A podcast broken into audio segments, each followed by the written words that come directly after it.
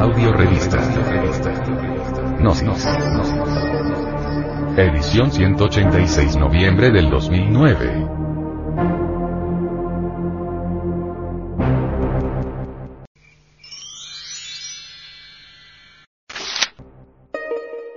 Frente Mundial de Salvación del Planeta. Peces contaminados con mercurio.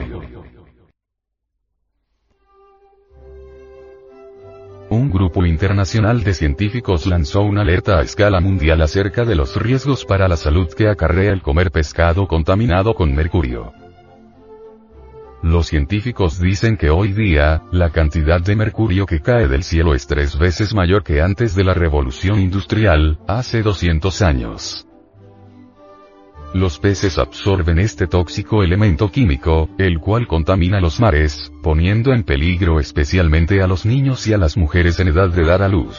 El daño que causan al cerebro en desarrollo los contaminantes de bajo nivel, tales como el plomo y el mercurio, es conocido desde hace varias décadas, y se han tomado medidas para reducir al mínimo el contacto con dichos elementos. Pero, los científicos aseguran que queda mucho por hacer. Contaminación de peces.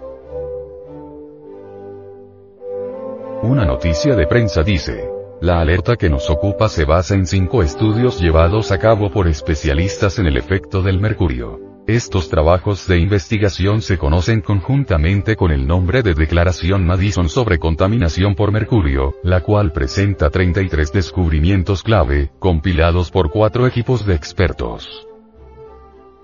Cada uno de los integrantes de los equipos apoyó la declaración, misma que fue respaldada por más de mil científicos en una conferencia internacional sobre la contaminación por mercurio, llevada a cabo en Madison, Wisconsin, en Estados Unidos. Voces discordantes. No obstante, las investigaciones de científicos británicos, dadas a conocer, contradicen a la declaración antes mencionada. Estos científicos encontraron que las mujeres embarazadas que comían más pescado, tenían niños más avanzados, con coeficientes intelectuales más elevados y con mejores aptitudes físicas. Los científicos británicos dicen que si bien se sabe que el mercurio daña el desarrollo del cerebro, también es cierto que el pescado contiene ácidos grasos del tipo omega 3 y otros nutrientes, que son esenciales para el desarrollo cerebral. Por el contrario, los científicos estadounidenses se han concentrado en los peligros del mercurio, y dicen que este elemento constituye un problema de salud pública en casi todas las regiones del mundo.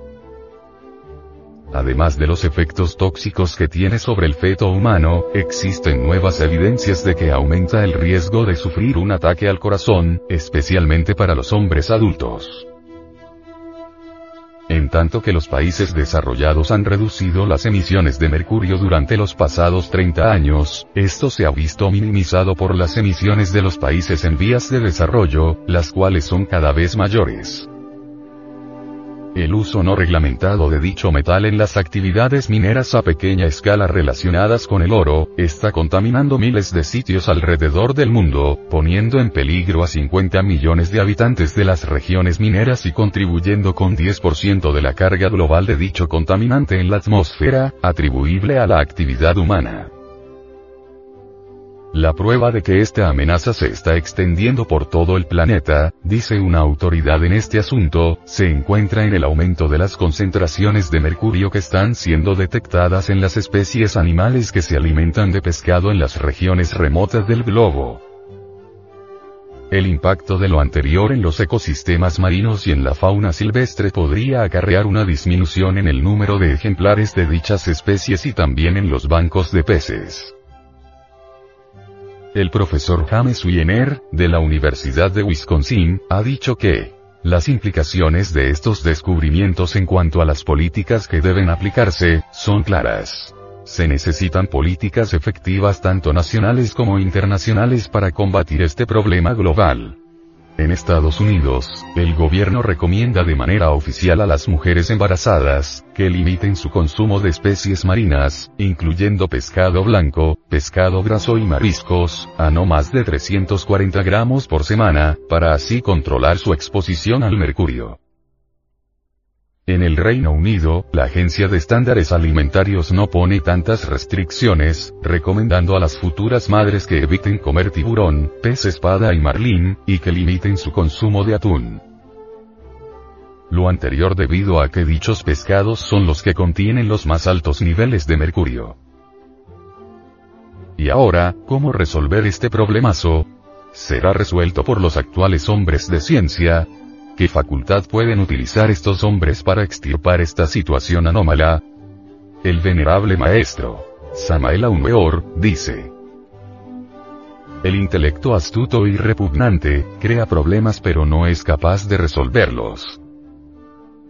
Existen toneladas de teorías que nada resuelven y todo lo complican, los problemas vitales de la existencia continúan como siempre y el mundo se halla muy cerca de la Tercera Guerra Mundial.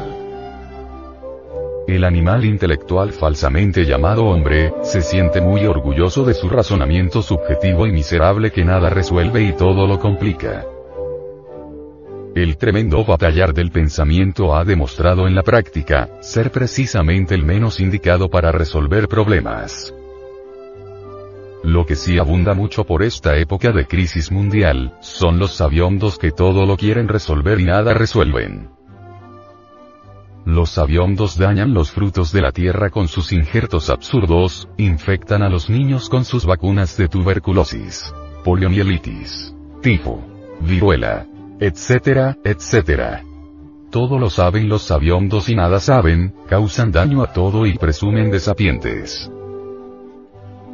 La mente crea problemas que no es capaz de resolver, ese es un juego de muy mal gusto. Ningún problema fundamental ha sido resuelto por el pensamiento de estos intelectuales. El intelecto es la facultad que nos permite comprender que todo es incomprensible. Los grandes intelectuales han fracasado totalmente como lo está demostrando hasta la saciedad, el estado catastrófico en que nos encontramos. Señores intelectuales, Ahí tenéis vuestro mundo, el mundo caótico y miserable que vosotros habéis creado con todas vuestras teorías. Los hechos están hablando por vosotros, habéis fracasado orgullosos intelectuales. El batallar de los razonamientos es egocéntrico en su naturaleza íntima, nosotros necesitamos de una nueva facultad que no sea egocéntrica. Necesitamos que pase la batalla y el pensamiento quede quieto y sereno, esto solo es posible comprendiendo muy a fondo todo el mecanismo de la razón subjetiva y miserable. En la serenidad del pensamiento nace en nosotros una nueva facultad, el nombre de dicha facultad es intuición, solo la intuición puede resolver problemas. ¿Podrán los científicos modernos, atiborrados de teorías y supuestos mentales ayudar a mitigar este horrible problema de la contaminación de peces? ¿Cómo? ¿Con una ciencia sin conciencia? ¿O con una conciencia sin ciencia?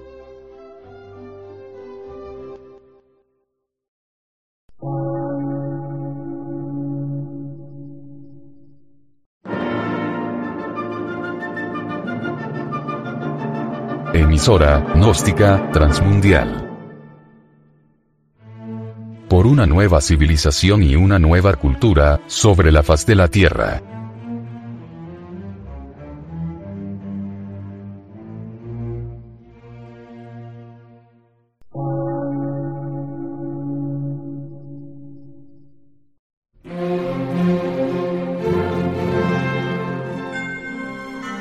Medio de radiodifusión científico, artístico, místico y filosófico, de la Asociación Colombiana de Centros de Estudios Gnósticos, Antropológicos, Psicológicos y Culturales. A. C.